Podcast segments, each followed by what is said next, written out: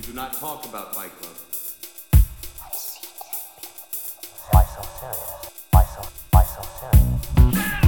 Why so serious? Houston, we have a problem. Why so serious? Everybody wants to infinity. Thanks, man. Why so serious? I don't get it.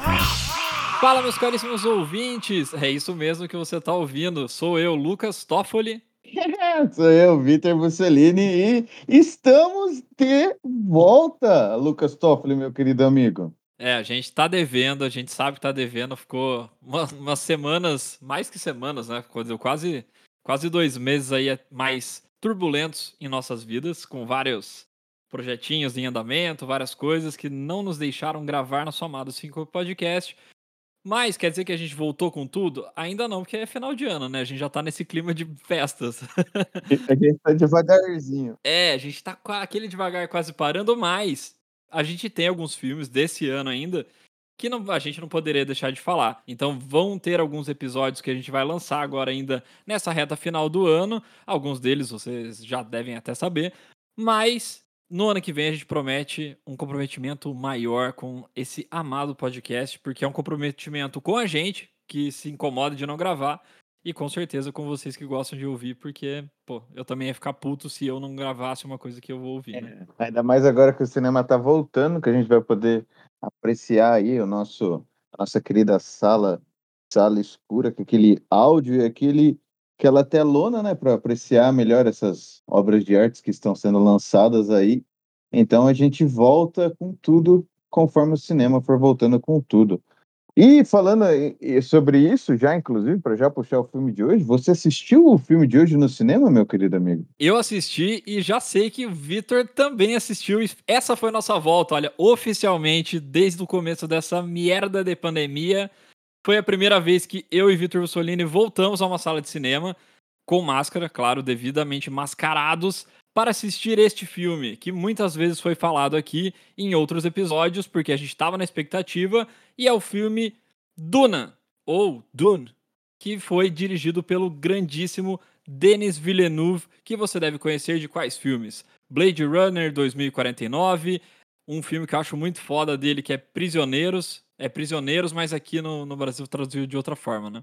É Prisoners, mas como que é mesmo o nome nacional que trouxeram? Os Suspeitos. Isso. Uma outra indicação, uma das primeiras indicações do Syncope Indica, que foi Incêndios, também é do nosso amiguinho Denis. E um dos melhores filmes de ficção científica que eu vi nos últimos tempos, e acho que você há de concordar comigo, A Chegada. Exatamente. Fantástico. Se você quiser começar assistir mais filmes desse diretor, vale a pena começar por esse, A Chegada. Tá até disponível na Netflix, se você for preguiçoso, vale a pena. concorreu também ao Oscar de melhor filme. E realmente, se você quer ser fisgado pela grande mente do Denis Villeneuve para trazer esses universos diferentes para um filme, esse é um ótimo começo e com certeza você vai se apaixonar por ele e querer assistir os outros filmes. Mas a gente veio aqui falar de Duna, que é um filme que é uma adaptação de livros extremamente antigos que eu não li, mas que agora estou realmente instigado a ler. É uma série de livros, mais ou menos uns oito, se eu não me engano. Agora, em toda, toda banca que você for, toda é, loja que tenha livros, você vai ver que tem esses livros expostos. E aí, cara, uma coisa que a gente tem que falar aqui nessa inicial, ficha técnica inicial, é que quem fez a trilha sonora desse filme foi nada mais, nada menos que Hans Zimmer. E agora a gente pode falar, Hans Zimmer fez muito bem em não fazer o Tenet com o Nolan para fazer esse filme com o Villeneuve. Porque essa foi a, a gente comentou em outros episódios que esse foi um ponto que o, o Hans Zimmer sempre faz trilhas para filme, os filmes do Nolan e no Tenet ele não tinha feito porque ele estava em outro projeto que ele decidiu fazer, que era o Duna e foi a melhor coisa porque cara e é isso que deu mais ainda a sensação de volta ao cinema. As trilhas do Hans Zimmer são algo que é, é, impossível você ficar ouvindo isso num sonzinho merda de TV, assim. Não tem como, cara. Você tem que estar tá naquela sala com aquele som fudido ali de todos os lados possíveis para você ter essa imersão completa, porque o som para mim é metade do filme no mínimo. Desse filme então que foi muitas coisas, muitas coisas que vem chegando, o som vai antecipando, criando um momento de tensão. Eu achei que foi assim um trabalho, mais um trabalho primordial do Hans Zimmer. Sim, Posso fazer uma crítica já ou a gente vai guardar críticas ainda? Já posso?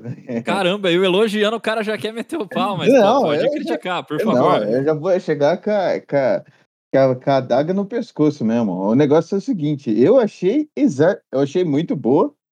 Eu concordo com você, vale muito a pena quando a trilha sonora é do, do, do Hans Zimmer, vale a pena ir no cinema, vale a pena ir no cinema pra ver qualquer filme, na verdade, mas é, ele tem, essa trilha sonora dele é sempre grande, né? Sempre aquele barulhão, sempre aquele negócio enorme, aquele negócio atmosférico, aquele negócio. Parece que tá ligando um caminhão, um barulho de baleia, sempre um negócio gigantesco. Só que eu acho que tá muito exagerado nesse filme. Meu amigo do céu, pra tudo que vai acontecer, o cara mete o som lá no talo, tá ligado? Vai entrar um personagem na sala que a gente não viu ainda, vai aparecer uma minhoca de 200 metros de altura, vai aparecer uma nave nova, o tempo todo. Daí, velho, vai desgastando, tá ligado? Eu achei que desgastou um pouco. Eu gosto muito, como você falou, concordo com você, eu acho muito boas as trilhas sonoras dele. Valeu muito a pena ir no cinema para ver as é, para ver o filme, mas também para trilha sonora, mas eu acho que tá um pouco exagerado. Essa é a minha primeira crítica, minha primeira adaga no pescoço. É, eu vou discordar, mas assim, gênero, número e grau, pra mim, eu não sei. Obviamente, eu até, até saí falando do- da sala de cinema, eu comentei que com certeza a minha experiência foi super parcial, assim, ela foi impactada por ser a volta aos cinemas. Então talvez eu tenha gostado até mais do filme do que eu pudesse gostar em outras circunstâncias. Mas eu acho que o som realmente eu não, não senti esse exagero. Acho que fazia tanto tempo que eu não estava numa sala de cinema que esse som me impactava tanto, que ele trazia tanta emoção para as cenas, que eu acho que quanto mais melhor mesmo. Então isso não me incomodou em nem um pouco. Inclusive até o som da minhocona maldita lá chegando. Puta que pariu, cara. É, eu acho que isso deu um, um outro patamar assim pro filme. Então, discordamos nesse primeiro ponto, mas tudo bem. A gente tá aqui pra. Não, mas discordamos. É, o- é o fim do síncope? Não é o fim do síncope, nós continuamos em frente, discordando e concordando, não, não é? Perfeitamente, perfeitamente. E aí aqui é uma coisa legal, né? Você, o Vitor já sabia um pouco da história do Duna. Não lembro, ele pode falar Não se ele sabia, não. você não fake sabia nada. news, fake news. Não sabia nada. fake Eu news. achei que você sabia. Cara, ó, vamos- eu vou voltar. É que eu não vou fazer isso porque dá muito trabalho. Eu vou achar os episódios que a gente falava de Duna. Esse aqui, Vitor Bussolini, que vos fala, ele tava falando que ele sabia, tava maior expectativa, como que ele ia explorar a história. E agora o cara vem e fala que não sabe a história. Fake news, fake news. Ok, então remodulando o que eu tava falando, porque nenhum dos dois sabia a história, eu ia falar que a minha perspectiva do filme é de alguém que não sabia absolutamente nada da história. Então, a única coisa que eu tinha visto, e na sinopse falava isso, é que eram vários planetas de um universo e que tinha uma pegada meio Game of Thrones. É isso que a gente via falar por aí. E que de fato é, porque você tem as famílias, você tem é, muitas famílias, inclusive, e cada família com sua característica mais mais latente, com, su- com seus princípios mais latentes.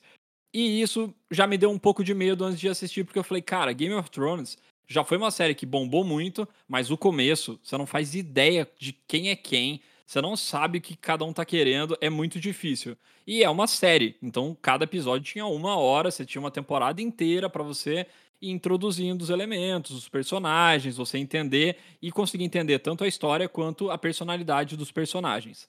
Duna não tinha todo esse tempo pra fazer isso porque é um filme. Então, por mais que ele tenha, acho que duas horas e meia, mais ou menos, ele tem um tempo muito mais curto para conseguir fazer toda essa introdução e te colocar num universo que é totalmente diferente do que a gente está acostumado. E aí, pra mim, é outro ponto positivo que o Villeneuve fez, que é, cara, ele consegue ir num ritmo muito tranquilo e não num ritmo que é lento. Eu gostei do jeito que ele foi colocando os elementos, porque eu achei que deu pra entender muito bem quem eram as principais famílias, o que estava acontecendo, tão indo ali para uma armadilha, tão indo para uma coisa que eles já sabem que vai acontecer merda ali na frente. Não, eles não imaginavam o quanto, mas já sabia que ia começar uma revolução com aquele naquele ponto. E aí eu achei que foi muito bem explicado tudo, cara. Eu consegui realmente entender toda a história das famílias, como que estava disposto, como seria esse início de guerra, como começaria essa, essa luta ali por sobrevivência e essa luta por dominar o planeta que eles estão lá, que é o planeta Duna. Então, cara, eu gostei muito. Eu acho que isso foi muito bem feito porque ele não precisa que você tenha lido nenhum livro para você conseguir entender todo o universo, já se encantar por aquilo e já ficar na expectativa do que, que vai acontecer, entendendo a jornada do herói e tudo que tá acontecendo, cada acontecimento que vai sendo mostrado ao longo do filme. Então isso para mim foi um ponto extremamente alto porque era um receio muito grande meu de chegar lá e ficar boiando igual eu ficava boiando nos primeiros episódios de Game of Thrones de quem tá no sul, o que, que é norte, que, quem é essa família mesmo. Eu acho que isso não aconteceu no filme. Falar pra você que eu discordo totalmente com você. Estamos aqui para isso. Fale seu ponto aí, Vitor Solines. Eu não gostei desse filme, velho. Eu gosto muito do, do, do Denis Villeneuve. Gosto pra caramba dos filmes dele, até te indiquei o Incêndios várias vezes, gosto pra caramba do che da Chegada, mas eu não, não consegui me, me conectar e aproveitar esse filme, cara. Eu achei que ele. Eu acho que ele se apoia muito no, no elenco para introduzir os personagens, então.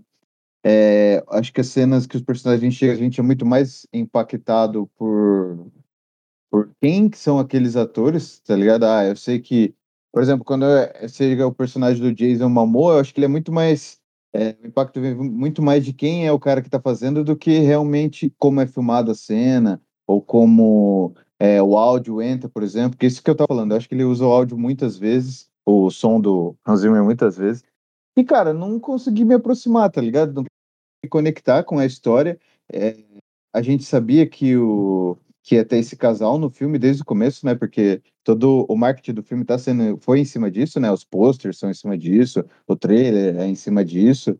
E a gente vê isso no começo, vê ele sonhando com ela e a gente sabe que eles vão se encontrar em um momento. Então, o filme inteiro é a gente sabendo que eles vão se, se encontrar em algum momento. Tudo bem, tem filmes maravilhosos que são a gente já sabe tudo que vai acontecer desde o começo, só que daí o filme se apoia em um bom como isso é feito, né? Como eles vão se encontrar. Eu acho que esse filme não faz isso, sabe? Ele fica, sei lá. Eu tenho, eu tive, eu não tive essa sensação com o Game of Thrones que você falou. Eu ficava muito interessado de não saber, querer saber, caralho, quem são essas pessoas? Qual que é o parentesco dessas pessoas? Que é muito mais conturbado de entender no Game of Thrones, né? Porque tem muito mais coisa envolvida ali no começo. O irmão, é, é, tem coisas que envolvida, mas desse não consegui, não consegui me conectar. Desculpa, meu amigo. Eu não consegui me conectar. Achei muito despassado as informações. Gostei, cara. Não, não tem que desculpar nada, cara. O Denis que tem que te desculpar por você estar tá destruindo a obra da vida dele, porque ele falou em várias entrevistas que é um filme que ele queria fazer desde sempre, né? Ele é fissurado em toda a história desses livros e ele quis trazer para a tela todo esse sentimento que ele tinha e os temas que também cara, são muito atuais. É incrível como o livro foi escrito há 50, 60 anos atrás e mesmo assim ele continua extremamente atual com os temas, com temas políticos, com tema de crenças, com tema de índole dos personagens ali. É muito legal o que ele explora nesse, nesse sentido. E concordo que ele usa do elenco recheado de estrelas para trazer um pouco mais de peso para a história e para os personagens, o próprio personagem do Jason Momoa mesmo não é um personagem tão bem explorado. Esse cara realmente eu não tive tanta conexão. Você tem a conexão porque é o Momoa, ele fica lá, é, my boy, ele fica sempre gritando e feliz. Então você até se conecta por isso, mas realmente é um personagem que você se conecta pelo ator e não pela história. O Oscar Isaac, que é o pai lá do, do, do principal, que eu já esqueci, eu vou chamar dos atores, gente, porque eu nunca lembro os nomes depois mas do Paul, do Paul Artrades, que é o Timothée Chalamet. Sempre difícil falar esse nome desse moleque. Mas o Oscar Isaac é um cara que todo mundo já gosta, porque ele é um cara legal nas entrevistas, é super simpaticão e, e feliz. Mas eu achei que eu me conectei mais ainda com ele pelo, pelo que foi mostrado na história, pelo como ele se portou, como que ele foi levando o, a família dele toda para o planeta, como que foi o desenrolar da história dele. E o Paul Atreides também, eu achei que casou muito bem as características do Timothée com o personagem do Paul Atreides. Então eu acho que foram bem desenvolvidos, eu senti essa conexão com os personagens. Inclusive, uma das cenas mais impactantes é quando a mãe do Paul Atreides está travando a porta para ninguém entrar e ele tá lá com a Bene Gesserit, puta, sofrendo lá com a mãozinha na caixa tendo toda, todas as alucinações e, e, sensações de dor possíveis, e ele poderia ter morrido naquele exato momento. Ele, ele tá ali realmente por um fio a vida dele, e a mãe dele tem que fazer ele passar por essa aprovação, então dá para ver o sofrimento dela ali naquela cena. Então acho que nesse ponto o elenco recheado conseguiu ser bem explorado, você conseguiu entender a essência daqueles personagens. Quando a gente vai também conhecer mais a parte ali que tá a Zendaya e que tá o Javier Bardem também lá, todo cabreirão com as coisas. Quando ele chega e gospe na mesa, ela também é uma cena muito engraçada, porque você vai entender um pouco depois quanto aquilo efetivamente era um sinal de respeito mesmo. Na hora você até entende que eles estão falando aquilo, mas parece muito que é para amenizar e no fim tem tudo a ver com aquela escassez de água que eles vivem no planeta. Então eu achei que foi bem aprofundado os personagens, que dá para gerar conexão, então eu fui conectado, apesar do nosso amigo Vitor Bussolini estar com a conexão ruim naquele momento e, e não ter sentido a, essa empatia com os personagens. Cara, mas eu concordo muito com você do negócio que você falou que o personagem do Timothée combina muito com ele, tá ligado? Eu acho que é. Principalmente a visão que eu tenho dele, assim, que é um pouco preconceituosa, de achar que ele é um pouco metido, assim, combina um pouco com o personagem, né? Aquele personagem meio filho de sempre foi filho de da família mais rica e esses negócios assim. Isso realmente você tá certo, combina muito. E você falou também do personagem do Oscar Isaac, eu achei o melhor personagem do filme, mano. Achei muito boa a atuação dele. Achei a cena dele que ele se sacrifica para tentar matar o, o, aquele Vladimir, né, que é aquele bicho que tem a é, aquele cara que tem um, uma caldona, assim, que é inclusive muito bem feito, né? O personagem dele subindo pela parede, assim, ficou bem grotesco, bem Ficou bem bonito de ver. Achei essa, essa melhor cena do filme, cara, que ele se sacrifica, conseguir sentir alguma coisa, assim, conseguir sentir o impacto, de, impacto dele é, mordendo aquele veneno na boca dele e matando todas aquelas pessoas na sala. Achei muito massa. Mas de resto, cara, não consegui me conectar muito com esse filme, não. Eu gosto muito do Javier e do Josh Brolin também, que inclusive é a, a parceria que. Do, a parceria do filme Onde os Fracos Não Têm Vez, né? Eles estão se se trombando aí de novo. Um puta de um filme, vale a pena ver quem não assistiu, onde os fracos não têm vez. Mas também não consegui me conectar muito com os filmes. E acho que, como você disse, tudo bem, né, velho? O filme é experiência diferente para todo mundo, assim. Achei que foi uma experiência legal, assim. O, é, esse filme é para ser visto no cinema também, igual eu acho que os filmes maiores da Marvel são bons exemplos, que são filmes que é mais gostoso ver do cinema. Na verdade, todo filme deveria ser assim, mas alguns filmes são maiores, né? São filme. Isso tem, tem muito nesse, nesse filme, tem muito na filmografia do Denis Villeneuve também. Ele gosta de fazer coisas grandes, planos bem abertos, filmar coisas grandes, filmar naves muito grandes, filmar o desertão, filmar é, essa minhoca muito grande, os detalhes, apreciar a grandiosidade das coisas. Aí sim, mas não consegui me conectar tanto. Eu acho que ele faz, ele tem essa característica desses planos enormes, mais grandiosos. É até uma coisa que a gente fala sempre dos filmes do Nolan, que ele traz muita coisa grandiosa, mas eu acho que ainda é numa escala humana, possivelmente humana, dentro da, de uma cidade, tirando Interestelar, que ele também aí tem essa, essa vertente bem forte. Mas o, o Denis Villeneuve ele consegue fazer isso muito bem, como ele fez no A Chegada, como ele fez também no Blade Runner, que para mim até queria trazer esse exemplo para mim o Blade Runner teve esse efeito que o Duna teve para você. Porque no Blade Runner eu acho muito bonitas as imagens, eu acho que toda a atmosfera é muito bem criada, mas eu não me conecto com os personagens, eu acho super fraco assim o enredo. O Ryan Gosling é um cara super empático, assim, você consegue se identificar com ele sempre nos filmes que ele faz. E eu achei ele super antipático nesse filme, eu não consegui me conectar com a história dele, não consegui me importar muito com o personagem principal.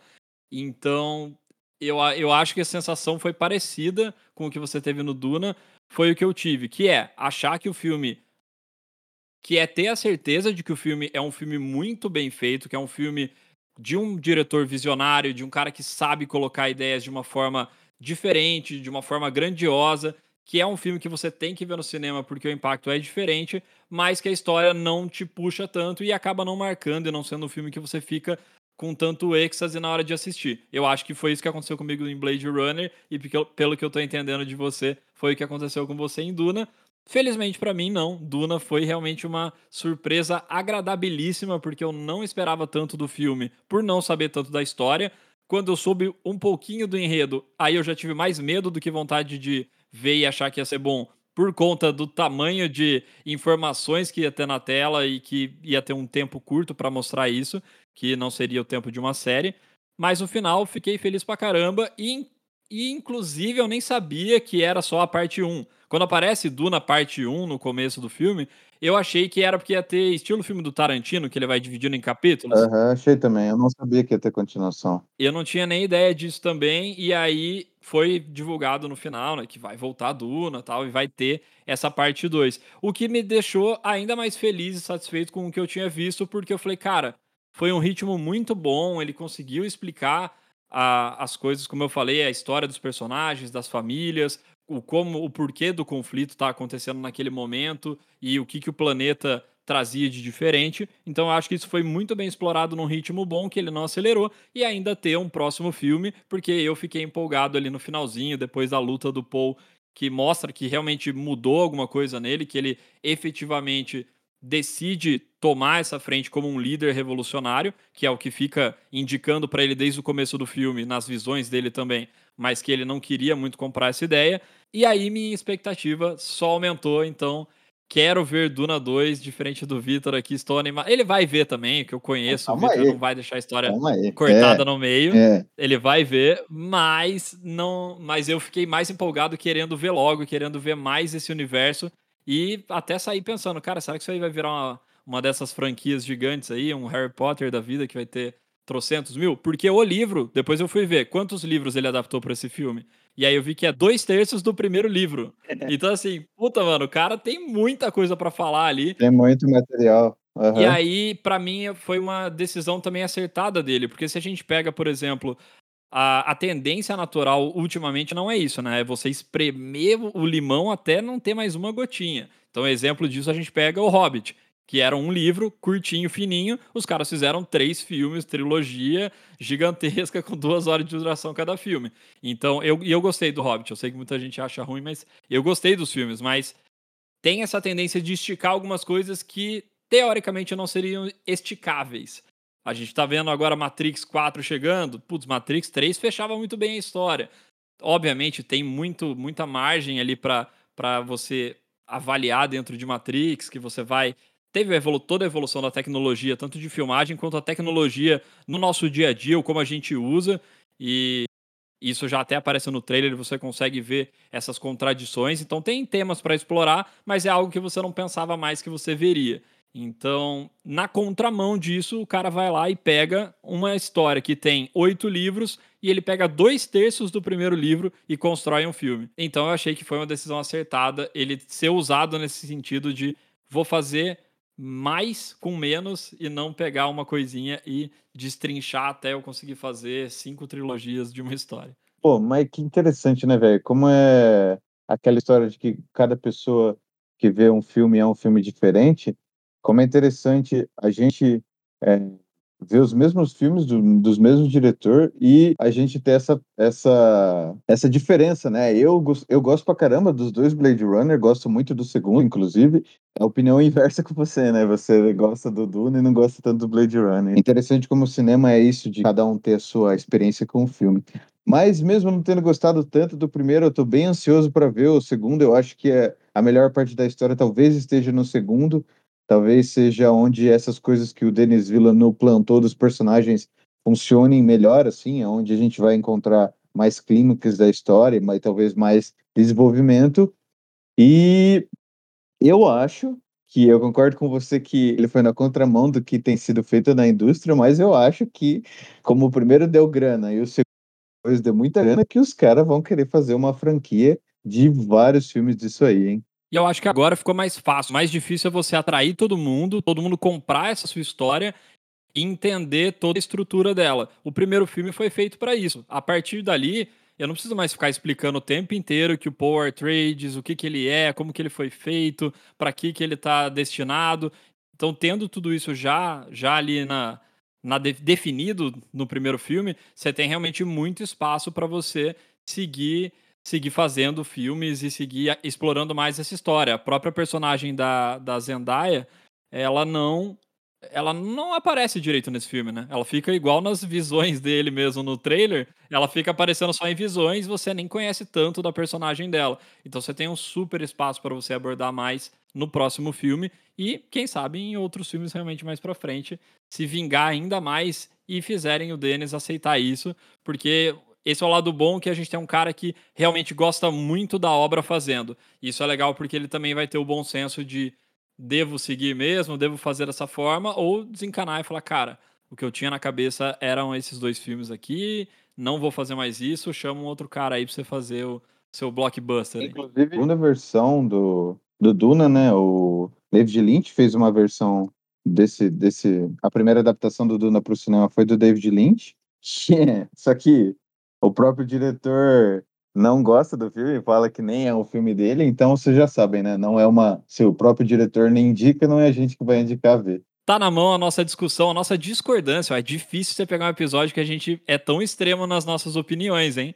Então esse é um episódio de volta especialíssimo, porque realmente, normalmente a gente tem umas as visões muito parecidas dos filmes e tem algumas percepções iguais. O Vitor, a gente sabe que é muito mais crítico que eu aqui. A gente brinca internamente que eu sou o júri artístico, que eu só dou nota 4, 5, 4, 5, e o Vitor já é o júri mais técnico, ele vai lá e dá 1,5, 2. E aí você vai, se você for na Leatherbox dele, você vai ver 2. E a- o comentário, muito bom. Aí você fala, caralho, muito bom é 2, imagina o que, que, que, tem que ser pro cara colocar. Tem que ser realmente um, um irlandês ali mesmo, pro cara jogar cinco estrelas lá em cima. Porque é difícil. Que, que exagero, cara. Que exagero, cara. Mas é isso, é o equilíbrio. O bom equilíbrio do nosso Síncope Podcast. É isso mesmo. Na próxima semana, então, falando de algum filme desses bombados do final do ano que nos fizeram sair das cinzas e retornar como fênixes. Fênixes, ó, será que tem esse plural?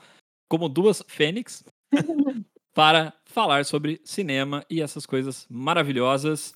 E até a próxima semana. Até a próxima. Tchau. You do not talk about Fight Club. Why so serious? Why so, why so serious? Why so serious? Houston, we have a problem. Why so serious? To infinity. Why